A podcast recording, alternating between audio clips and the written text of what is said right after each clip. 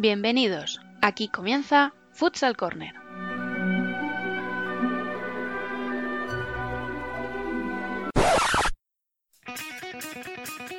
Una manera diferente de entender el fútbol sala.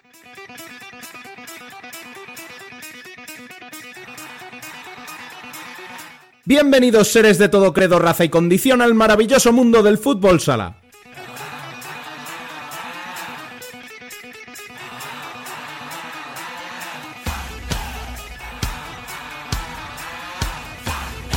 Arrancamos nuestro decimosexto programa de la primera temporada, recordando como siempre que podéis estar al día de la actualidad del fútbol sala en futsalcorner.es y seguirnos en Facebook, Twitter e Instagram como Futsal Corner Web.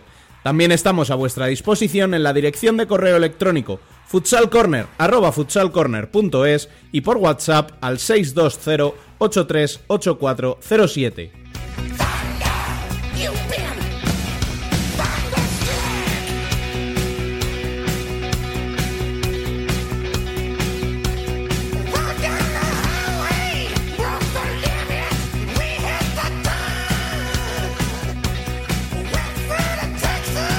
En el programa de hoy hablaremos de la delicada situación del Bilbo femenino con dos de sus figuras más importantes. Analizaremos lo que dio de sí una jornada de liga que nos deja cuatro bloques claramente diferenciados. Daremos otra vuelta al mundo en nuestra sección más internacional y cerraremos, como siempre, con la columna, hoy a cargo de Alba Herrero.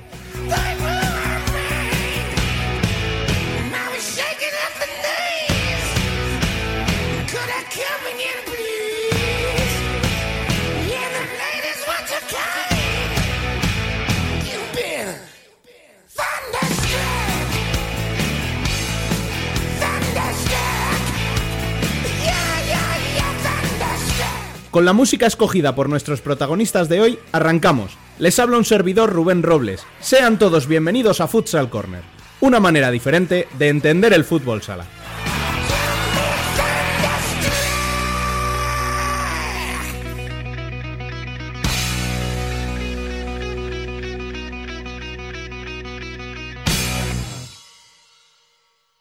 Buenas tardes, soy Luis Ángel, entre segundo entrenador del Bilbo Fútbol Sala femenino y escuchad el podcast de Futsal Corner.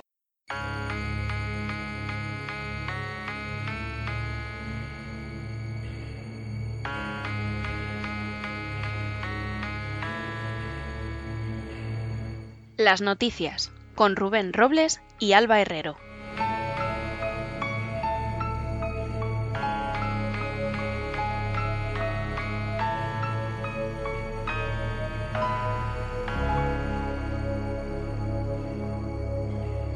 En primera, nos quedan, como decíamos, cuatro bloques diferenciados. La lucha por el liderato fue para Barça, que se impuso 5 a 3 en el gran partido de la jornada ante Inter. Con Palma clasificado tras remontar en casa ante Córdoba, nos quedan con pie y medio en Copa Valdepeñas, que se llevó el triunfo de Peñíscola a 19 segundos del final, El Pozo, que se llevó el derby murciano, Jaén, que tuvo a Carlitos en modo estelar para llevarse el choque ante Industrias por 6 a 4, y Xota, pese a que no pasó del empate en Ferrol. Quedan por la pelea para el último puesto el propio Parrulo octavo, Levante noveno y que no pasó del empate en Zaragoza y a cuatro puntos Cartagena. En la zona baja nos encontramos a tres equipos con nueve puntos tras la victoria, con cinco goles de Matamoros de Burela en casa de Aspil Jumper.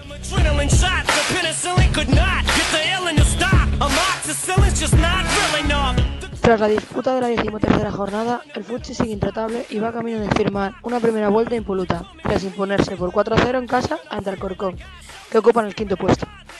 Burela cortó la racha a la Universidad de Alicante, venciendo por 1-4, y Ourense hizo lo propio con Piñas Plugers por 6-2. Pollo se alza en la cuarta plaza, tras endosarle una manita al Saló Calacán, colista con solo 3 puntos. Victorias madrileñas para Majadahonda ante Ciudades y Monstruos ante Leganés, en un duelo vital y que deja a ambos conjuntos con 10 puntos, peleando por el último puesto de un descenso del que no sale es el mismo, que no pasó del empate en casa a 2 ante el Ruta. Además, en esta semana, el martes 10 y el miércoles 11, juega la selección española de fútbol sala femenino. Dos amistosos frente a Japón, en tierras gallegas.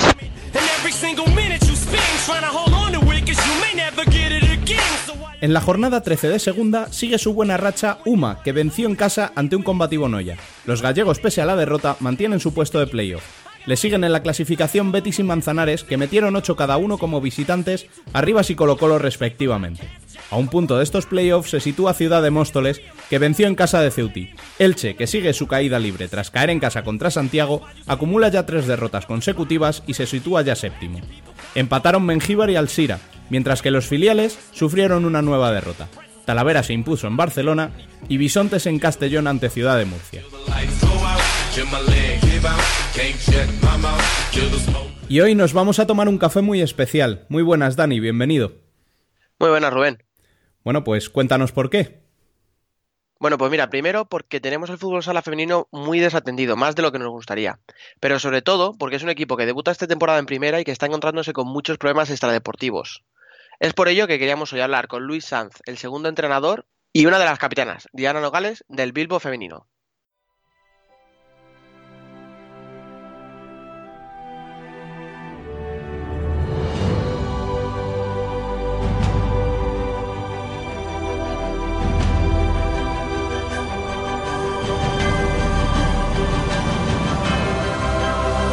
Hoy nos tomamos un café con Luis Sanz y Diana Nogales.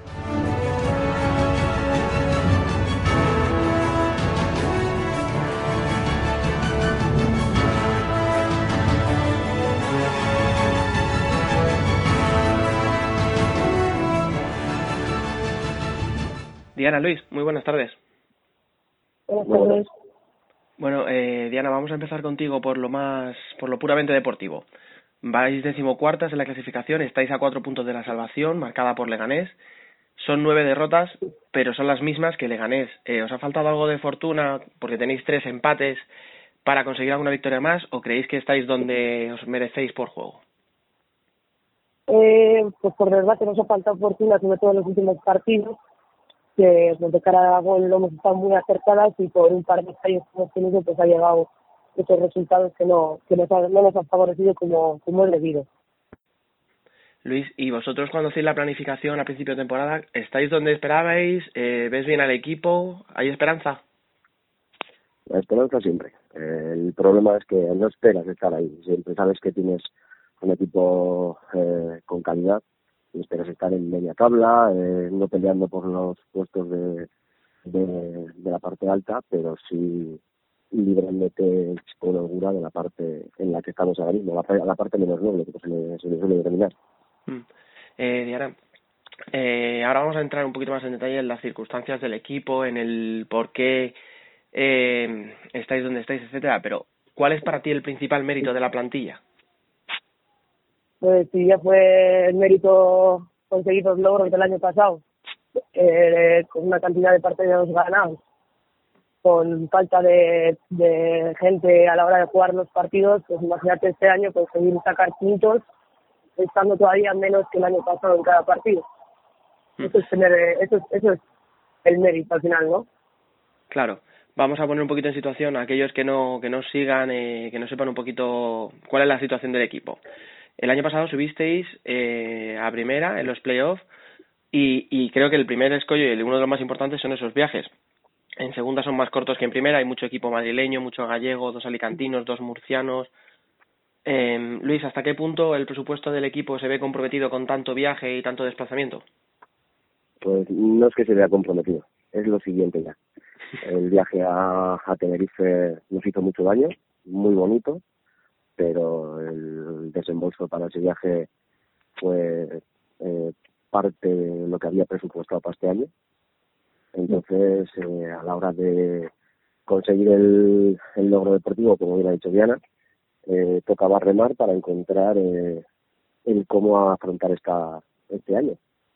Y ahora mismo, pues, estamos a cero, no, lo siguiente, con pequeños patrocinadores que nos dan cantidades ínfimas para, para sobrevivir, un euro de uno, una fotografía que te haces que te dan dos mil, otro que te haces que te dan 1.200 eh, y todos los días, todos los días mandando correos para intentar eh, que alguien eh, vea lo que están haciendo las chicas.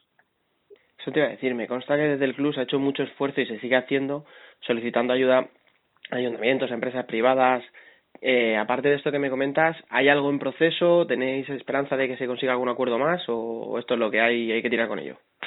Bueno, eh, después del, del logro deportivo han sido muchas palabras bonitas, eh, muchas palmaditas en, en, la espalda, pero a día de hoy, eh, cero. Cuando llegue, soy yo el primero en decir, ha entrado X, pero a día de hoy no hay absolutamente nada. Sí, lo, lo, que se suele decir, pero luego para la foto cuando ascendisteis seguramente que sí, ¿verdad? Exactamente, ese es el problema, que para la fotografía todo muy bonito, pero luego sí, sí, eh, espera el presupuesto del año que viene. Claro, eh, la liga no ha empezado el año que viene, la liga empezó en septiembre. Entonces, eh, hasta hasta enero, ¿cómo vives? ¿Cómo, sobrevives? ¿Cómo mal sobrevives? Sí, eso te va a decir. Ahí estamos. Porque de hecho, Diana, eh, vosotras no sois profesionales ninguna de fútbol sala. Por ejemplo, tú concretamente, eh, ¿a qué te dedicas? ¿Cómo compaginas tus horarios para poder entrenar, jugar, eh, trabajar, para vivir, básicamente? Bueno, pues yo soy profesora de educación física, pero a la vez eh, estoy como responsable de las actividades extraescolares. Entonces, muchos de los sábados no puedo acudir a los partidos debido al, al horario. Yo tengo que trabajar el sábado a la mañana, pues no puedo acudir a, al partido, depende de la hora a la que se salga o, o tengo que salir antes, o me tiene que llevar en coche, eh, tenemos que hacer milagros muchas veces para poder eh, estar. Claro, eso te iba, sí, eso te iba a preguntar, que vosotras cuando jugáis de locales intentáis poner los domingos por la mañana precisamente porque hay compañeras como tú que están pues en un mercadona, en la policía, en un gimnasio, en de profesores, que los sábados lo Sí, tienen muy, muy complicado. Tú cuando Sí, ya sabes el horario y sabes que no vas a poder acudir a, o no vas a poder jugar, ¿cómo se afronta una semana entrenando con todos los problemas que tenéis de, para compatibilizar, sabiendo que no vas a poder jugar el fin de semana? Tú entrenas para poder aportar lo que puedas al equipo, lo máximo, como siempre, pero sabiendo que tus compañeras van a ir en desventaja al partido, porque lo que ocurre en la mayoría de los casos no es que solo falte una, es que falta más de una. Entonces, eh, entrenas con esa rabia de decir, eh, estamos entrenando, pero es que luego al partido van a acudir eh, ocho con dos porteras. Sí, eso te iba a decir que hubo incluso un estás, partido. eh, rabiosa, rabiosa. A ver, Entrenas rabiosa. Pues, que eso te iba a decir que, que en un un- hace dos semanas, ¿no? O tres, si no recuerdo mal, que fuisteis con un único cambio de campo, me parece, o dos. Eso es. Eso es. Pues, eh, pues, pues ya sabes, pues eh, sabes que no puedes hacerle más y, y que les das las gracias a tus compañeras por, por darlo todo en el campo y tener esa ambición y esas ganas de luchar y, y de competir. Pero no puedes hacerle más. Tenemos que trabajar. A ver qué remedio, ¿verdad? Hay que vivir.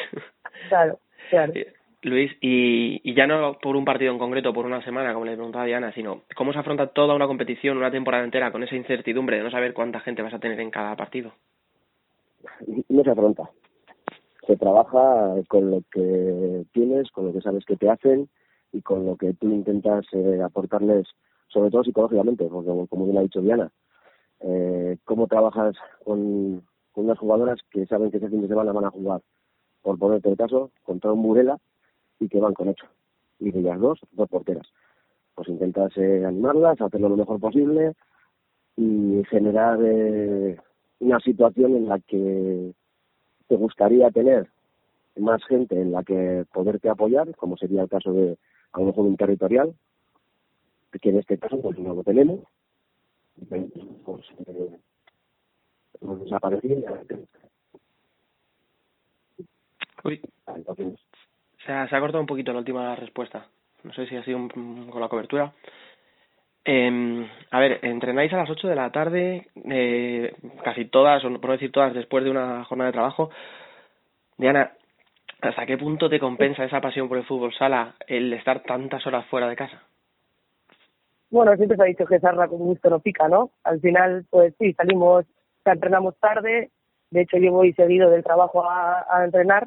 Desde las ocho, ocho y media que llego a mi trabajo, pues diez y media de la noche llego a mi casa después de haber entrenado, pero llego feliz, llego, llego a gusto, habiendo hecho mi trabajo bien y luego eh, intentando entrenar, pues eh, como puedes, ¿no? Utilizando la energía que te queda ya en este momento, pues al máximo. Cansada, cansada, pero saca siempre fuerzas para, para poder realizar un buen entrenamiento. Sí, ¿verdad? ¿Y qué piensas cuando ves los típicos mensajes de hay que apoyar el deporte femenino, hay que ayudar a las chicas, tal? Como tú que te tiras tantas horas y que sufres tanto, ¿te sienta mal, digamos, un poco esa palabrería? O bueno, mejor Pues sí, eso que sí, nada. porque aquí todo, no, aquí todo el mundo habla y dice que hay que ayudar y aportar, pero al final nunca nos llega nada. Y menos a, a deportes que no están tan vistos como el fútbol. Luis, y tú has mencionado el caso de Burela. Eh, ¿qué, ¿Qué sientes tú cuando llega un equipo como Fusi, como Burela, que te ficha brasileñas, que tiene jugadoras que son internacionalmente reconocidas, y vosotros no podéis traer a jugadoras de otras provincias simplemente, no, no te digo extranjeras? ¿Qué, ¿Qué sientes cuando te llega un partido así? Pues lo primero, envidia sana, porque ves enfrente eh, a lo que tus jugadoras eh, podrían aspirar, pero con la diferencia de que en el caso de Burela Futsi eh, hay empresas privadas, en eh, eh, zonas, cosas públicas que las ayudan y que las hacen crecer. Tú, como no tienes eso, pues eh, lo ves como una envidia sana. Al final, coges y dices, bueno, ellas lo dan todo entrenando, saben el- el- lo que les supone el fin de semana ese partido. Y tú lo das igual, dices, no tengo nada que perder. Al contrario, puedo ganar mucho. Si le gano, hostias, eh, Te coronas, la ¿no? gano al Futsi. Pero si pierdes, a nadie le extraña. Na- nadie le extraña porque es, es el Futsi o es el, o es el Burela. Pero pasa por todas, no tiene nada que perder. Al contrario, es una envidia sana y al final, pues eh, en el caso de Burela, como nos ha ocurrido ya en pretemporada, ellas se lo pueden cerciorar, el trato con ellas es como una más al final, eh, muy cordial y, siempre desde, desde el trabajo de ellas que son profesionales. Ojalá pudiéramos llegar aquí a ese punto de poderles pagar, ya no te estoy diciendo mil euros, pero darles como lo que se está intentando, 200, 300 euros para que tengan un pequeño aliciente para poder ir a entrenar y no solo sea gasto con ellas. Efectivamente, una pequeña ayuda, ¿no? Que fuera. Diana, ¿cómo lo ves tú cuando estás ahí dentro de la pista? Llevo tantos años ya sin, sin recibir nada a cambio por hacer esto que ya lo veo hasta normal.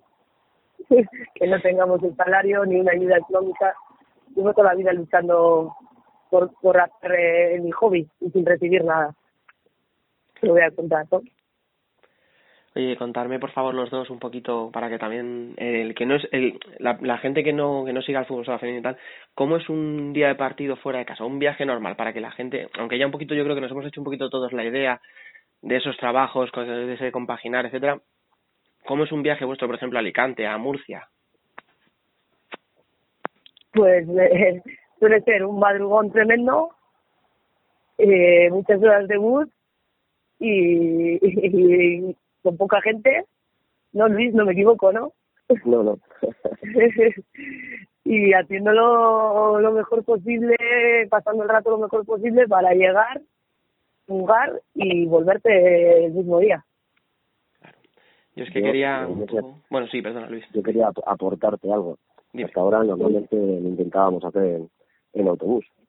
Eh, este año en la situación en la que estamos, como te puede decir Diana, eh, nos estamos pegando las pechadas eh, conduciendo, llevando a las jugadoras en dos furgonetas de nueve plazas o dos furgonetas y un coche o como se tercie. Porque claro, el presupuesto de pagarte caso Madrid, por ejemplo, Majadahonda, 2.400 euros un autobús frente a lo que te puede salir aquí en una furgoneta que te sale con gasolina y todo 600, pues eh, la diferencia Pues para un Ese- club como vosotros es, es enorme.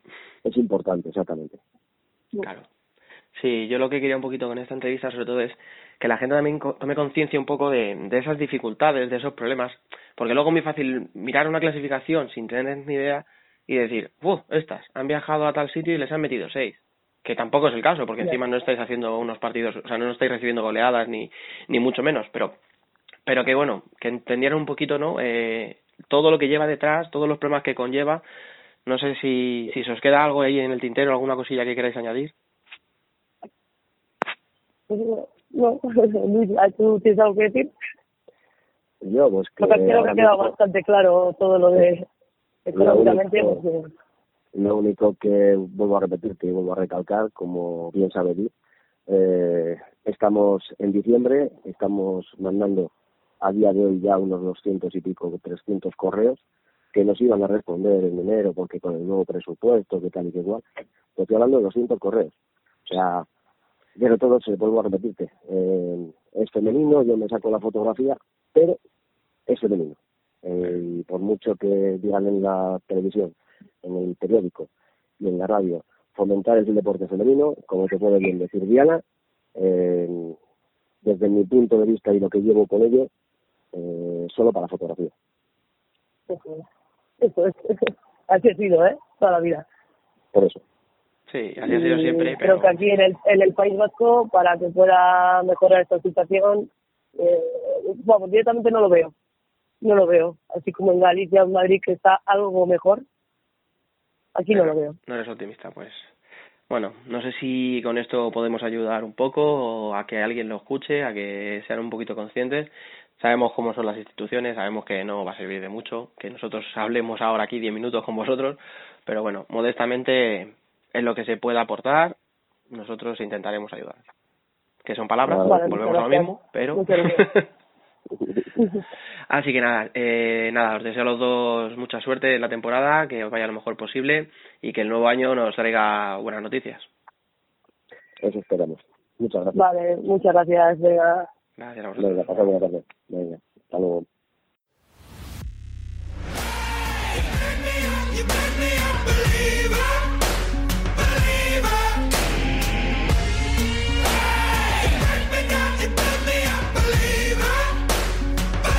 El debate.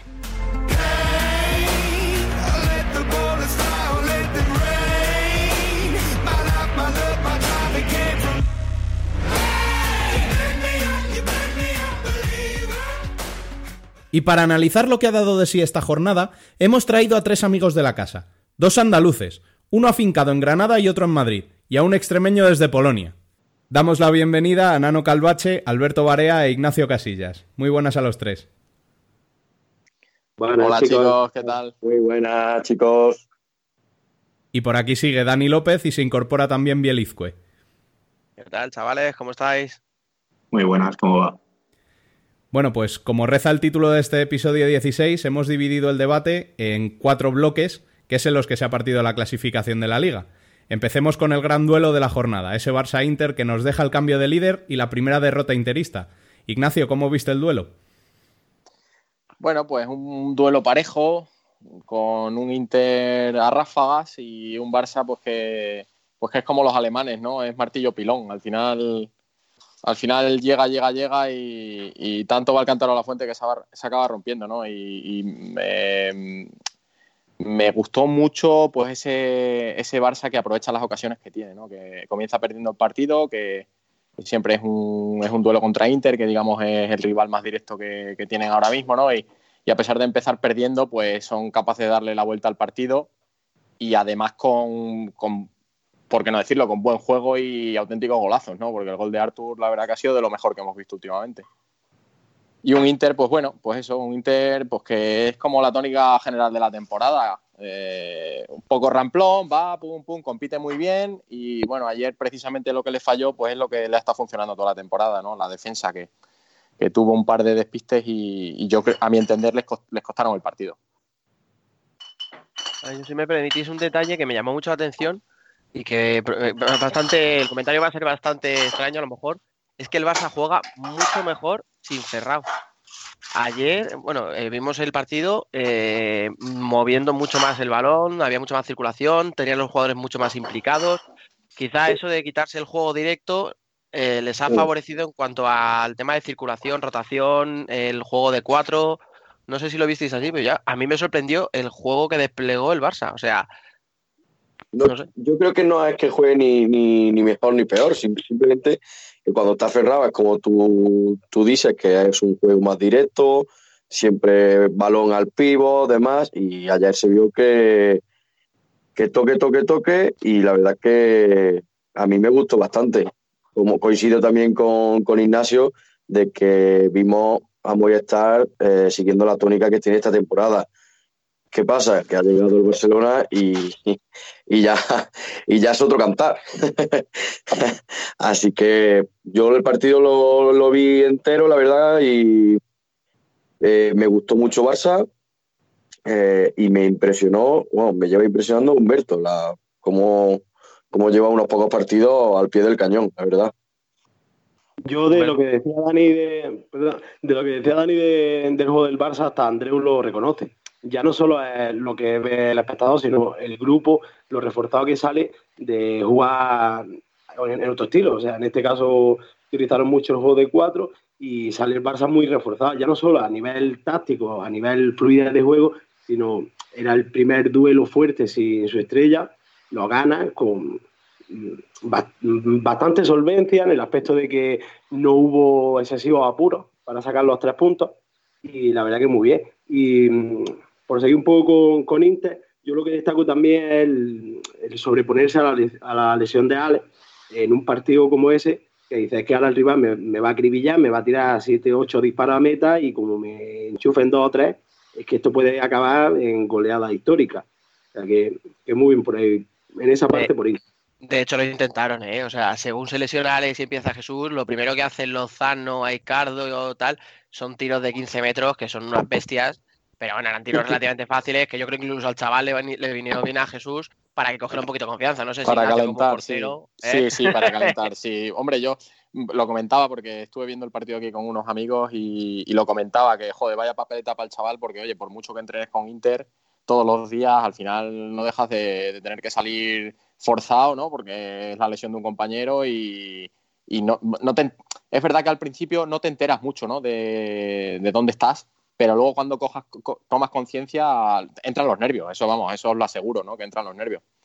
Y, y la verdad que lo hizo muy bien. A mí me sorprendió porque, oye, el chaval se le veía un Ristu que no. Es verdad que las emociones no las enseñaba mucho, ¿no? Y, y sí, est- estoy de acuerdo contigo, Dani, que, que igual esos tiros hasta le vinieron bien para coger, ¿no? Para, para calentar, para calentar y meterse en el partido.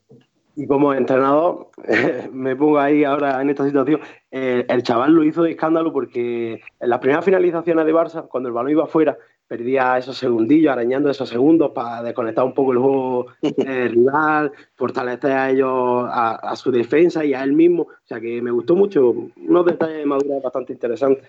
Bueno, hay que decir que hablan, hablan maravillas de él, ¿eh? O sea, él tiene muy buenas referencias en lo que son las. Claro, lo que pasa es que son categorías inferiores, ¿no? Pero, pero hablan muy bien de él, ¿eh? En segunda B creo que es uno de los mejores jugadores que tiene siempre el filial del Inter. O sea que, que bueno, que tampoco es un neófito en esto, ¿no? No es alguien nuevo que, oye, sales ahí y haz lo que puedas, ¿no? No, no, sí, Pla- Planta se le vio y no era fácil debutar en, en el Palau, en el Clásico, y la verdad se vio en un- en una papeleta que, que era difícil de, de hacerlo bien, ¿no? Digamos. Y yo, para mí, cumplió con nota. Yo, si me permitís, eh, me voy a acordar de la otra parte implicada, que es Alex, que es la mala suerte que tiene ese pobre muchacho, de verdad. Qué mala suerte. Qué No tiene juega. pobre. No juega. Y cuando le toca por una lesión de Herrero, juega en el Palau, pum, pelotazo en la cara y fuera otra vez. Eso ya, o sea, de verdad, es que es una pena, macho. Y en cuanto al resto de Inter, eh, que habla- habéis hablado de lo bueno, que es Humberto, ¿no? Creo que has sido tú, Alberto, que has dicho que, Sí. que- que bien lo hizo, tal, con el hat-trick. Yo he hecho en falta al resto. Yo he hecho en falta que en un Palau te aparezca un Pito, te aparezca un Gadella o te aparezca un Ricardiño. Voy así muy rápido con los tres. A Gadella, eh, lo hablábamos Ignacio esta mañana, estaba, se le notaba fundido. Los dos dobles, el que tira el palo, bueno, todavía, pero el otro lo tira al centro sin ganas casi. O sea, se le vea, no sé si flojo cansado. A Pito, bueno, Pito todavía no ha terminado de despuntar este año y yo le espero, pero bueno, podemos permitírselo porque todavía tiene que adaptarse y tal al juego de, de Tino. Y Ricardo, pues no sé, no sé cómo le visteis vosotros. A lo mejor soy yo que estoy un poquito obsesionado con el tema, pero yo creo que está más centrado en todo lo extradeportivo, en tal, que en resolver partidos. Pero, pero Dani, no creo que eso sea de ahora, ¿no? Lo de Ricardo. No sé. Mm, No, ya lleva un par de años. Desde que empezaron los cantos de sirena, nuestra, la tradición de todos los abriles, que era Ricardiño se va a punto suspensivo, concluye usted la frase, eh, le tenemos un poquito despistado últimamente. Y me da pena, porque al final es, si no es el primero, será el segundo o el tercero como mucho, del mejor de la historia. De Inter, estamos en las mismas. Si no es el mejor, será uno de los mejores de la historia de Inter. Pero me da pena que al final me da la sensación de que se va a perder un último año y la gente va a acabar un poquito cansada porque es que no está siendo decisivo. Precisamente contra Palma metió un gol a última hora que le dio los puntos a Inter, pero es que no está apareciendo. Incluso le estamos viendo con Tino que juega mucho menos minutos de lo que jugaba con Velasco. No sé si es un problema físico o sencillamente que no le ve bien, pero está jugando mucho menos minutos y eso creo que es sintomático. Pero es extraño, ¿verdad? Porque es que el bajón en el rendimiento ha sido muy significativo. O sea, es que no en en estrellas del tipo de Ricardiño, bueno, pues la edad es verdad que va haciendo mella y tal, pero es que el, bajón en el rendimiento ha sido terrible, o sea, ha sido como la noche y el día de un año hacia otro. Incluso en la última liga que gana Inter, o sea, si no voy mal, creo que ya ganó el MVP Gabella y con, con, bastantes méritos, fue bastante más decisivo que Ricardiño. O sea, que no sé qué no somos, no creo que haya pasado algo, pero que sí que ha sido como muy empicado ese, no diré de un fin de Ricardiño, pero que sí que ha pasado de lo más top a algo menos top. escucha, es que si no fuera Ricardiño, vosotros le veríais como, o sea, si no fuera por quién es y el nombre que tiene, le veríais como un jugador importante este año, por lo que habéis visto, porque yo no. Eh. este año es de la plantilla. Y sobre lo que hablaba de los tres jugadores que han mencionado de Inter, lo peor de todo es ver el partidazo que jugó Daniel que dice, el que se ha ido, mira lo que nos está haciendo y nosotros aquí no somos capaces ni de tirar entre los tres palos. Eso todavía hunde un poquito más la moral, si cabe. Claro, pero si al Barça lo que le faltaba eran sus pibos. Pero claro, todos los generadores de juego, pues tienes a Marcenio, tienes a Diego, tienes a Daniel, que es que son tíos que mueven el balón muy bien y que son muy inteligentes. Y aparte en el nivel psicológico, ya sobre todo en el Barça, o sea, en el enfrentamiento en general Barça-Inter, se han girado mucho las tornas, sobre todo a nivel psicológico. Eh, el otro día lo hablábamos, que al Barça ya le da igual empezar el partido perdiendo, incluso le da igual hacerlo contra Inter, que él siga haciendo su trabajo, su trabajo y al final le sale. Y supongo que fue esta última temporada y el Barça lo ganó todo Inter se fue vacío. Mm, ha hecho que se gire todo. Es que Inter empezó ganando y el primer gol es el de Marlon, que tiene ese error, o eso fue el 2-1. El de Marlon es el 2-1. No, sé, son cosas que cuestan entender. Es un poco como lo de Ricardiño, que, solo esta temporada que ha habido de transición, de que Inter deja de ganar y lo gana el Barça, que parece que han cambiado a los jugadores y al entrenador y se han puesto una careta. Bueno, y recordemos que junto a estos dos está Palma ya clasificado para la Copa, pero hay siete equipos que están prácticamente metidos ya en esa Copa de Málaga. ¿Estáis de acuerdo? ¿O los otros cuatro todavía veis alguno que pueda quedarse fuera? Bueno, yo si me dejáis que empiece a opinar, yo creo que al 95% diría que esos siete primeros ya están clasificados. La única duda que me queda es si Chota no ganara, vamos, que perdiera el partido contra Jaén de la próxima jornada. Chota juega de local, decía Jaén, y si no ganara, quizás se podría meter en apuro.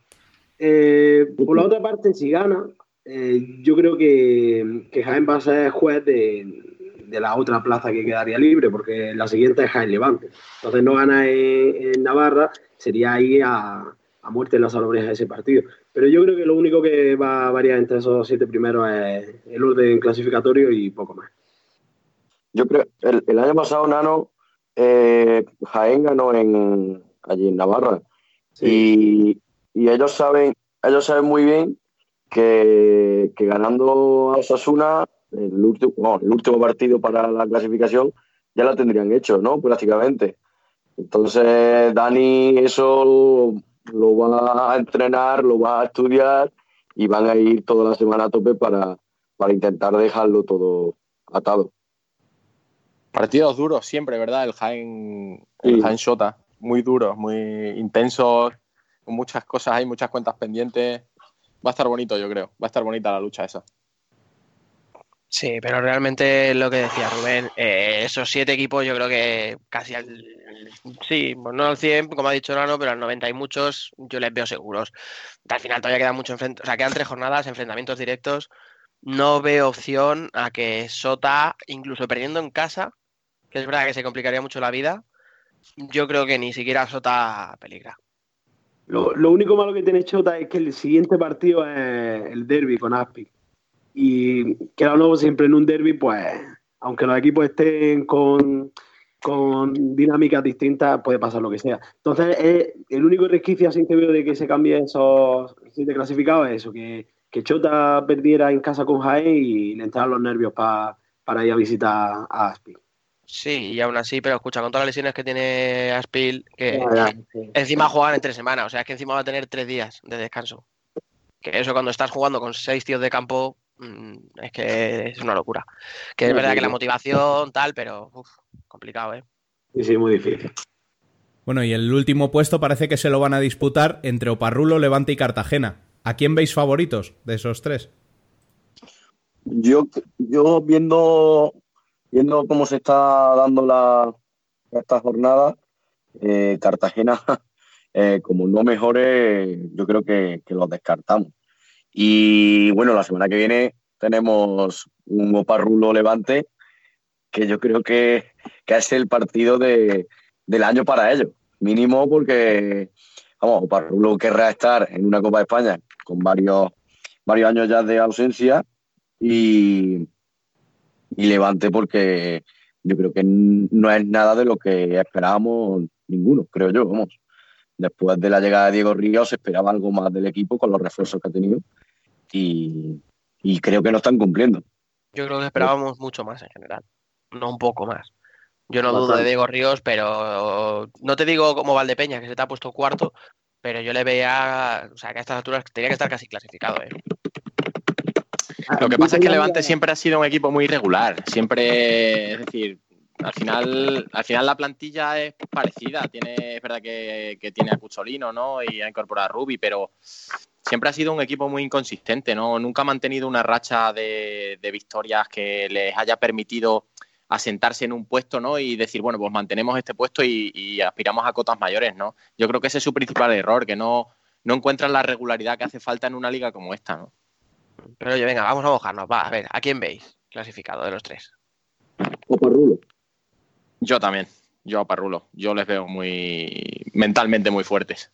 Pero Parrulo, o sea, yo también veo a Parrulo muy subido, pero tiene el partido este vital contra Levante, que es más importante para Parrulo para Levante, creo yo, por el calendario que tiene, porque Parrulo tiene que ir a Torrejón. eso es lo que estaba buscando. perdona, perdona. Es que es eso. Sí, escucha, yo, eh. yo, lo estaba mirando, el calendario es para Cartagena, pero son tres puntos menos que, Levante y cuatro menos que Oparrulo, ¿eh? Y son nueve por jugar. O, incluso Levante, diría. O sea, Oparrulo por puntos tiene que ser él, pero por calendario es que lo tiene muy complicado. A lo mejor este pequeño maratón de cinco partidos en 15 días igual pueden sacarle algún provecho porque Inter y Valdepeñas, igual que ellos, porque también juegan Copa del Rey, también estarán cansados, pero a lo mejor lo planifican de otra manera. Mm, no sé, pero no es lo mismo jugar contra Jaén o Aspil o Peñíscola y Curela que contra Inter y Valdepeña. Ahí está. Yo es que esa es la clave. ¿eh? Yo creo que dependerá del. A ver, venga, va. Eh, yo creo que la mínima ventaja que veo yo de Oparrulo sobre Levante es que puede jugar mucho con el resultado de la próxima jornada. Es decir, eh, yo creo que a Oparrulo empatando en Levante le valdría, porque de los otros partidos a Inter le gana, lo veo seguro, igual que veo seguro que pierde en Peña. Y... Claro, nada, no fácil, ¿no? O sea. Yo es mi, mi pedra que tengo, que después del partido Levante Parrulo, cada uno saca tres puntos. Y el, el empate le, le, beneficia. Entonces, el, la presión de Levante de tener que ganar sí o sí este partido le puede pasar factura. Fíjate, pues yo le veo la presión más para, para Oparrulo. Yo creo que Oparrulo va a llegar a, allá a Valencia con la sensación de decir, si no gano hoy, estoy fuera. Porque como pierda, ya se va a ver por debajo de la clasificación de Levante y va a decir, y ahora me viene Inter y luego me tengo que ir a Valdepeñas. O sea, voy a recibir al segundo y me viene el cuarto. Yo creo que si Oparrulo lo gana, está dentro sí o sí. Sí, sí. Pero como pierda o incluso empatando, yo le veo fuera, ¿eh? Y más el favorcito que le han hecho esta semana con Levante, porque el doble que le pitan a Levante en la última jugada, telita, ¿eh? No sé si lo habréis visto la jugada, pero no, pero he leído bastante al respecto. Vamos, yo, si esa falta se pitan, tiene que haber mínimo 10, 12 dobles por partido. Y en la última jugada que te cueste el empate, vaya tela, ¿eh? estaba Diego Rivas y la banda con un mosqueo de... Y si no se me han ido mucho a mí los cálculos, creo que si Oparrulo gana y Cartagena pierde, Cartagena ya está descartado. Porque serían 19 puntos de Oparrulo y Cartagena tendría 12. O sea que sí que es imposible que llegue Sí, a esa-. No, Cartagena se nos ha desinflado, ¿eh? O sea, el Sí, efecto sí. duda se abrió la botella y en cuanto hizo pop se nos ha venido un poquito abajo. Pero bueno, es verdad que por calendario lo tiene fácil para sacarlo. A ver, fácil. Bueno, fácil no, pero, más pero asequible que ase- los otros. es asequible para sumar los nueve puntos. No voy a decir fácil porque está ahí Alberto y como juegan contra Córdoba se me va a enfadar. Hombre, que eh, pregúntale a Biel si fue fácil ganarle. Iba a decir eso, yo les he sufrido esta semana. ¿eh? Eh, O sea, Sí, entre, entre Duda y Maca, con Maca, ¿no? Lo tengo claro. A muerte. Pero- Bueno, y hemos dejado para el final lo más calentito, la zona de descenso. Los tres últimos equipos están con nueve puntos, pero es que Zaragoza está a un punto, Córdoba a dos y Peñíscola a tres. ¿Cómo veis esta situación? seguimos con la misma tónica de los últimos programas, diciendo que nadie se descuelga de esa lucha. Y es que mm, tan solo tres puntos separan a- al último clasificado, Purela, eh, del décimo, que es Cartagena, que estamos hablando ahora, que es uno de los que está luchando por Copa. O sea, no sé. Se está poniendo una temporada preciosa en la zona alta. O sea, Inter y Barça se han separado bastante sus perseguidores. Pero es que luego tenemos ahí de todo. O sea, si tuviéramos un- poquito de colmillo, de, hecho, a Cartagena teníamos que meterle en la zona del descenso, que está más cerca que de la de Copa, Sí, que sí, está, está a más puntos. Pero bueno, hombre, es verdad que hasta Peñíscola, que yo no creía que fuera a pasarlo mal este año, yo creo que hasta Peñíscola va a estar la cosa complicada, ¿eh? Y esos son seis equipos, que yo creo que no recuerdo en los últimos, no sé cuánto, 10, 15 años, seis equipos implicados en el descenso. Es que Burela hace un par de semanas estaba desahuciado y fíjate ahora, está, está ahí con Rivera y está con, con Santa Coloma también empatados a nueve puntos, ¿no? O sea que la verdad que la liga por abajo está preciosa. Es que te descuidas dos semanas y, y te echan La, ver- la verdad que para, la, para el aficionado eh, ver partido ver partido que el, el último le puede ganar al cuarto por la cola o le puede Córdoba le puede hacer frente a un, a un Palma y para mí eso es, es un gusto la verdad ya pierdas gane tu equipo pero para mí ver eh, la igualdad que hay eh, yo disfruto tío Y ahora la- hay unos cuantos partidos directos por el, por el descenso que, que de cara al gol a verás para la segunda vuelta van a ser súper interesantes. Esta semana ya hemos tenido la victoria de, de Burela en, en Aspir, pero es que la semana que viene Aspir va a Santa Coloma. Y la penúltima tenemos un Córdoba-Burela y luego de nuevo Santa Coloma con Córdoba. Que si ahí Santa Coloma saca los dos partidos de casa puede pegar un buen salto. Y yo creo que Aspir también, en cuanto empiece a recuperar va a salir de ahí son equipos que yo descarto de que creo que van a estar ahí. Pues yo quisiera sacar a Rivera, ¿eh? por el cariño que le tengo, pero es que pinta muy mal. Es que el Burela, que había ganado un partido en toda la temporada, le ganó con, vale, sí, es Matamoros, sus cinco golitos, pero es que pinta muy mal, ¿eh? Es que había, es que fíjate con qué resultado iba y se dejó remontar y, y es que Pato lo que dijimos hace unas semanas, que además lo decía Marcos Angulo, que es entrenador y de esto sabe, que no es lo mismo luchar por la ilusión de la Copa y ser la revelación que por verte ahí abajo e intentar salir del pozo. ¿eh? Que los miedos son muy malos. Y la dinámica negativa ves que no te entra la pelota y empiezas a perder partidos que dices, pero ¿cómo puedo estar perdiendo este partido? Como por ejemplo Aspi, de ir 3-0, un partido súper cómodo, encarrilado y dices, no te Matamoros cinco goles y cero puntos. Bueno, pues hasta aquí el debate de hoy. Muchas gracias, Nano Alberto e Ignacio, por venir una semana más a esta que es vuestra casa. Hasta la próxima, chicos. Muchas, gra- muchas gracias a vosotros, como siempre, un placer. Muchísi- muchísimas gracias a vosotros, como siempre un placer, ya sabéis, cualquier cosa siempre a vuestra disposición. Bueno, y Dani Biel, hasta la semana que viene. Muy bien, chicos, muchas gracias a todos. Nos oímos. Hasta la próxima.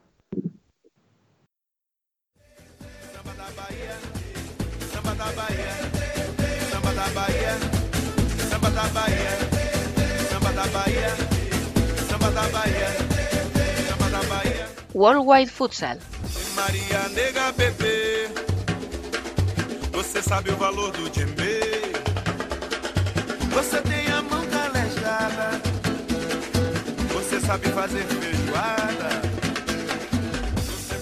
Hoy nos vamos a dar de nuevo otra vuelta alrededor del mundo para analizar lo que dieron de sí la final de la Liga Nacional de Futsal en Brasil, la primera histórica Champions League de Oceanía, los sorteos asiático y africano y los amistosos de selecciones europeas de la semana pasada. Para ello, nuestro Emen cuenta con la ayuda de Ricard Ferrer. Bienvenidos a los dos y el micro es todo vuestro. Hola Rubén, ¿qué tal? ¿Cómo estás? Muy buenas, Rubén. Y esta semana también tenemos eh, muchísimos temas, así que vamos, vamos rápido. Antes que nada, eh, la final de Brasil, donde ganó Pato eh, por segundo, el segundo, segundo título consecutivo y contra eh, Magnus. Tras ganar la- el partido de ida eh, 3-2, se, se impuso también eh, el pasado domingo por eh, 6-0, un resultado muy claro, repitiendo así el, el éxito de 2018. Y como decía no- nuestro experto David Candelas en Twitter, eh, mucho mérito va para el, eh, el entrenador de Pato, eh, Ser- Sergio Lacerda, que consiguió repetir el triunfo con un equipo prácticamente totalmente nuevo. Luego, Oceania, eh, jugaron la primera eh, Champions League de la Oceania. Se impuso otra vez el futsal de las Islas Salomón tras ganar la selección la, Copa de Oceania para, selecciones con eh, el club de Q-Line que ganó la final contra los campeones de Nueva Caledonia. Y luego tuvimos dos sorteos, los de la Copa de África y la de la Copa de Asia para selecciones. Y aquí son dos torneos que nos van a interesar mucho porque eh, aquí tendremos eh, ocho equipos para el Mundial de Lituania en total, tres en África y cinco en, en Asia. La Africa Cup of Nations tenemos el grupo A con eh, Marruecos, Libia, Guinea Ecuatorial y Sudáfrica. Y en el grupo B, Egipto, Guinea, Angola y Mozambique. Aquí, no sé, eh, aquí me parece eh, Marruecos quizá un- uno de los favoritos, seguro. Eh, pero aquí, sinceramente, yo no conozco muchísimo porque se, ve- se podemos ver siempre muy poco y es una lástima porque es un, es un área muy fascinante. Sí, como tú dices, es uno- una de las partes del mundo donde el futsal es más desconocido, pero sin duda está habiendo una gran progresión. Mm, Hay también entrenadores eh, españoles que están yendo a ese continente a trabajar. Eh, tenemos el caso en, Guinea Ecuatorial, con, con con, también ha tenido herencia española en Libia. Recuerdo que Pablo Prieto estuvo allí, Marcos Angulo. Así que bueno, es un, es un continente en, en clara, en claro crecimiento. Sin duda las selecciones todavía están bastante por debajo, sobre todo a nivel de recursos, infraestructura. Pero bueno, ya empezamos a ver bastantes jugadores pues con calidad, incluso jugadores que juegan en España que, que están jugando con, con sus selecciones de allí en África. Así que siempre es interesante, como tú dices, en el grupo A Marruecos es la cara favorita, pero bueno, es un grupo que, que estará interesante de ver, porque como os digo, pues en Libia hay herencia española, en, en Guinea Ecuatorial también, y bueno, Sudáfrica al ser un país con más recursos, pues veremos de lo que es capaz. En el grupo B, bueno, tenemos un favorito bastante claro, yo creo que Egipto, aunque es cierto que en otros mundiales hemos podido ver a selecciones que, están dentro de este grupo, ¿no? Por ejemplo, a Mozambique estuvo, si no recuerdo mal, en Colombia 2016.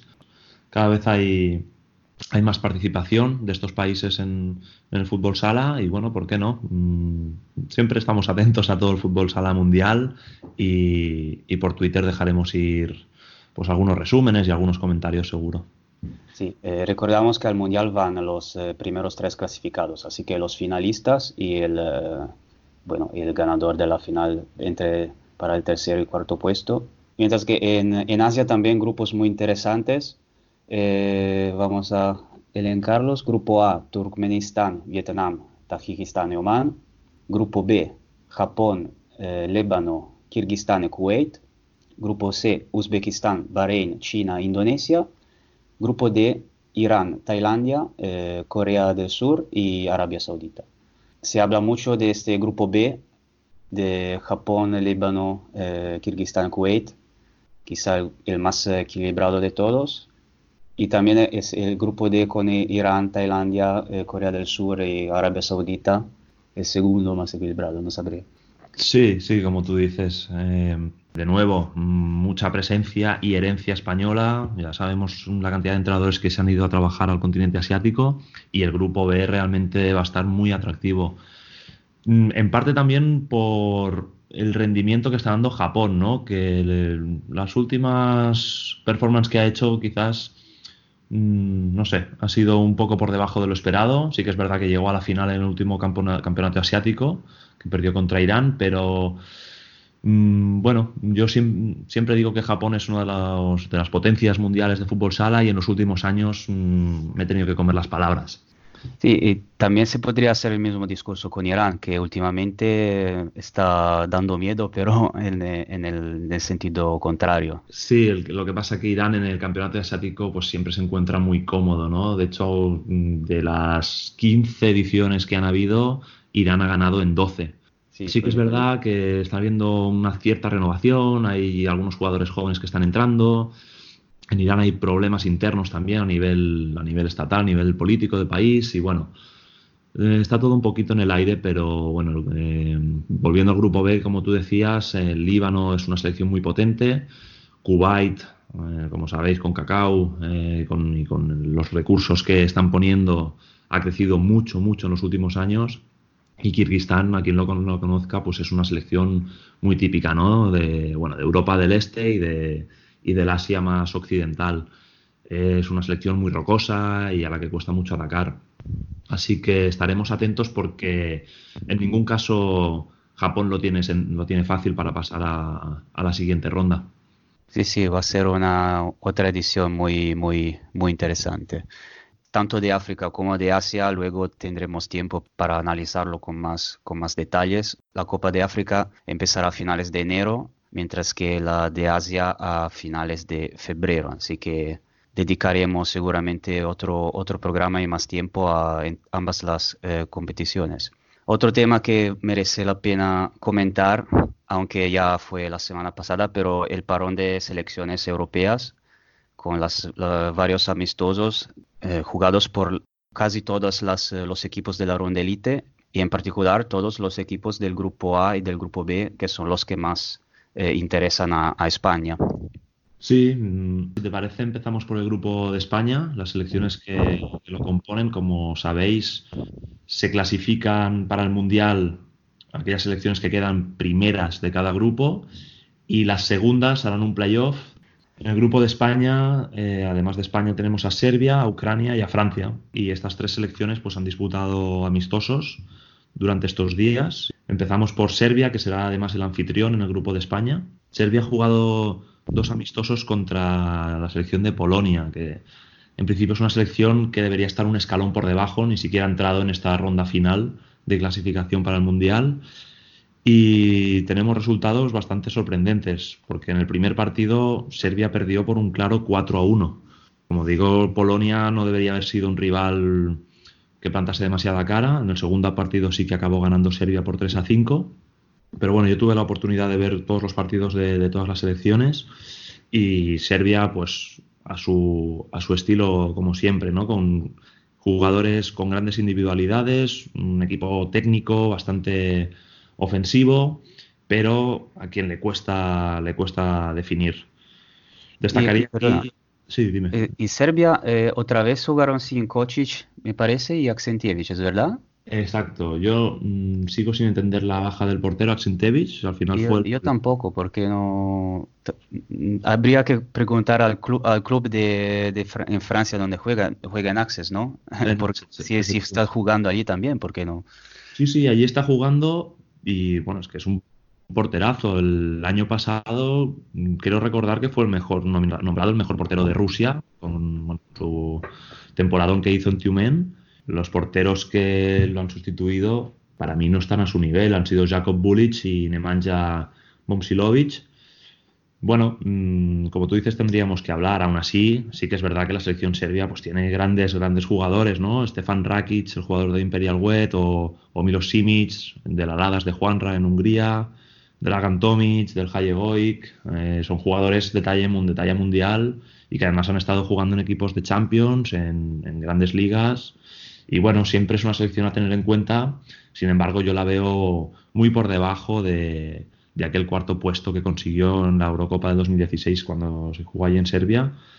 Eh, no creo, sinceramente, que ponga en serias dificultades a España, aunque, como digo, es una selección que siempre se tiene que ir con cuidado. La siguiente selección que tenemos en el grupo es la selección de Ucrania. Esta sí que es otro, otro nivel. Mm, Lo mismo, tuve la oportunidad de ver los dos amistosos que jugó contra Croacia. En el primero ganó 3 a 1 y en el segundo perdió 3 a 4. Pero bueno, es un equipo que a mí, mm, por lo menos, me da bastante respeto. Eh, parece que ha vuelto, ¿no? Ucrania a, a principios de los 2000 era muy potente, luego tuvo un pequeño bajón y de nuevo ha, ha creado una liga en su país que empieza a ser competitiva y además tiene un jugador muy determinante que es Razubana, Razuban- perdón porque cuesta un poco de pronunciar, Razubanov. Es, el, es un pivot muy potente, de, juega actualmente en Rusia en el, en el Partido Comunista, que de nuevo se ha clasificado para la Final Four y realmente es un jugador que cuesta mucho de defender. Además, hay jóvenes, la mayoría son del equipo de Javi Rodríguez, del Kerson. En especial, yo, yo tengo predilección por Viroter Kineps, ¿no? Es un, es un chaval que actualmente, si no me equivoco, es el máximo goleador de la Liga de Ucrania y que ha tenido mucho protagonismo en estos dos amistosos contra Croacia. Y bueno, creo que España, más que a Serbia y a Francia, que es la próxima selección que vamos a analizar, le tiene que tener especial respeto a la selección de Ucrania. Por último, la selección de Francia. Eh, también mm, escogió un rival bastante duro para, para preparar con estos dos amistosos. Se enfrentó a Portugal y cosechó dos derrotas por 1 a 2 y por 3 a 4. Yo, la selección de Francia siempre es una selección que alegra ver. Tiene muchas individualidades, es muy divertida, unos contra unos, las transiciones son realmente de vértigo.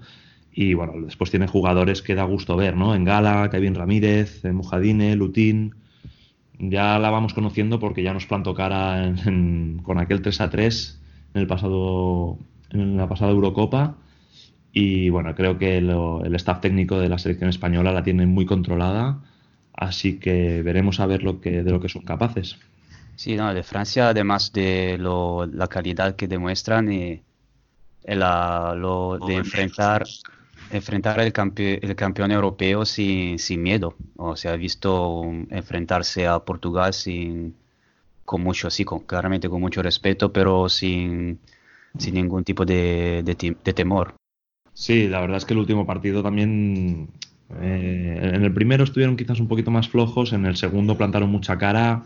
La verdad es que bueno, tuvo un claro protagonista con la presencia de Cardinal, que marcó los cuatro goles para Portugal. Y bueno, eh, como digo, Francia siempre da respeto, pero aún así yo creo que con un planteamiento como el que es habitual en, España no debería tener problemas para superarla.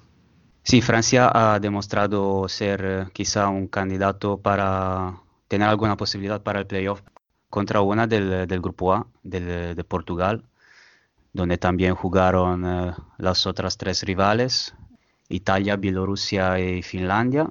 Italia jugó con Eslovenia, donde pu- pudimos ver solo un partido. Desgraciadamente fue el peor de los dos.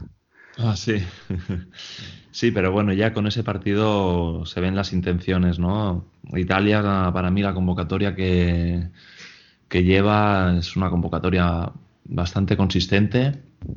Creo que se está renovando bastante bien.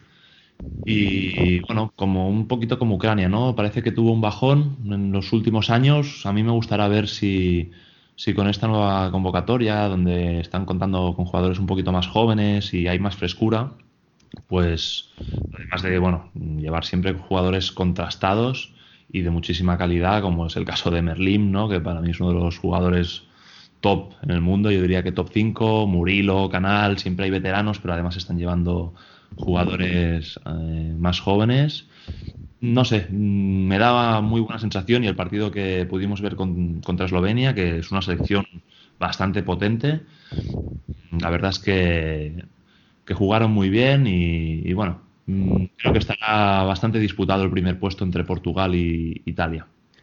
Sí, a mí la verdad, te digo la verdad, a mí no me gustó muchísimo ese partido. Sobre todo la primera parte me parecían más enfocados en eh, en quejas con, con, el árbitro y con los rivales. Eh, no, no, me gustó muchísimo como, como actitud, pero es porque quizás Eslovenia, después de la derrota del día antes, quería quise poner más presión.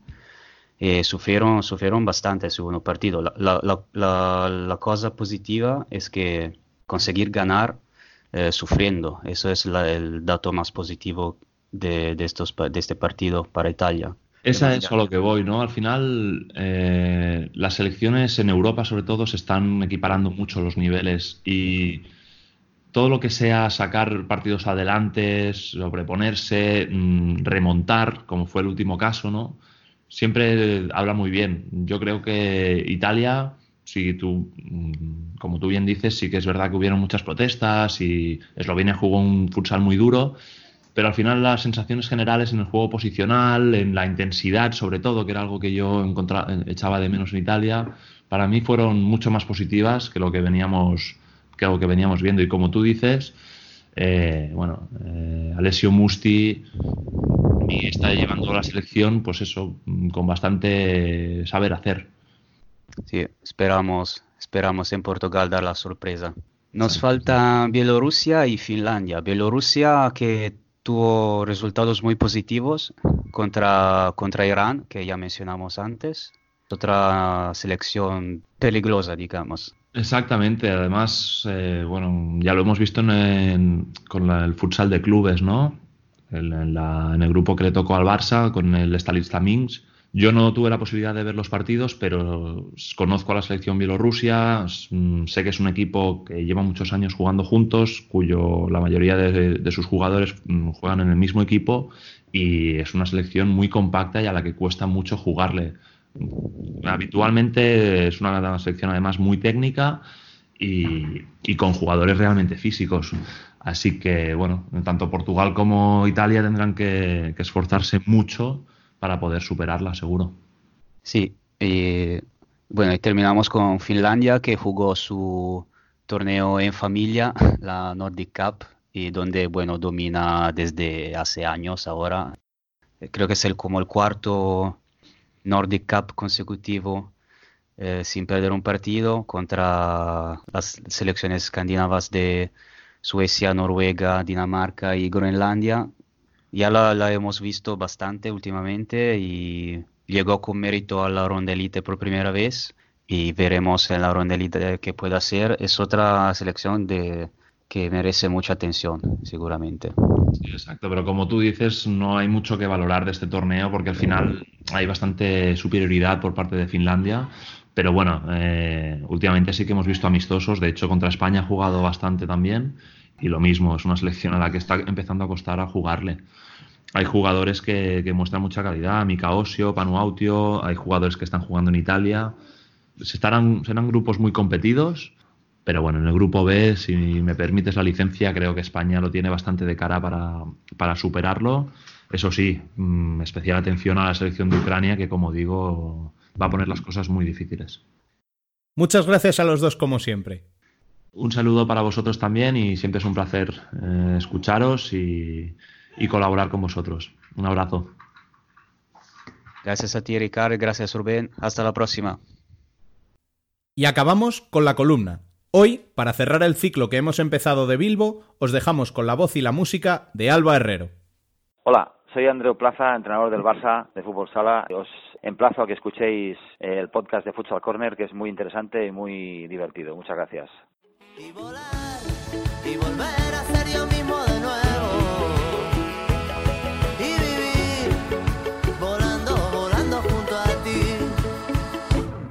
y volar 100 metros bajo el cielo. La columna. Se me van colgados sin mirar para atrás. Somos tren de hielo y fuego de llegar sin avisar, cantándole a todo lo que vendrá y sentir que no me falla la voz En el programa de hoy hemos escuchado la otra cara del futsal femenino, la que atraviesan la mayoría de los equipos de primera y me atrevo a decir que todos los equipos de segunda. Y lo peor de todo es que lo estamos viendo como algo normal y corriente. Las ayudas de grandes patrocinadores y de instituciones solo vienen con buenas palabras de igualdad y reconocimiento, y con alguna que otra foto que se pueda mandar a los medios de comunicación. Lo de ayudar económicamente lo dejan para otras ocasiones. Cuando un equipo pasa de una categoría a otra, sin una ayuda económica, es difícil no solo conseguir una plantilla competitiva, sino ayudar a las mismas jugadoras que consiguieron dicho ascenso con algún incentivo económico, después de los malabares que hacen día tras día para poder compaginar el trabajo con el deporte de sus vidas, incluyendo los partidos, porque los desplazamientos son mucho más largos y muchas veces las jugadoras no pueden ir a dichos partidos por temas de trabajo. Queda mucho camino por recorrer para el futsal femenino en su máxima categoría para que esté al nivel que se merecen las jugadoras que derrochan calidad por los cuatro costados en la cancha. Y no, no nos vamos a dejar engañar que el camino no empieza con palabras y fotos, ni una palmadita en la espalda. El camino empieza por ayudarles donde de verdad lo necesitan, con dinero y, y llamando a las grandes empresas a que ellas ayuden también. Por último, desearles a estos equipos que el próximo año les traiga esas ayudas que tanto les hacen falta. Pues hasta aquí lo que dio de sí nuestro decimosexto programa. Recordad que para estar al día de cuanto sucede en el fútbol sala, podéis leernos en nuestra web, futsalcorner.es, y en Twitter, Facebook e Instagram como Futsal Corner Web. Asimismo, cualquier sugerencia podéis dejarla en nuestro correo electrónico futsalcorner.es o a través del WhatsApp al número 620-838407. Volvemos el martes que viene. Hasta entonces, sed felices.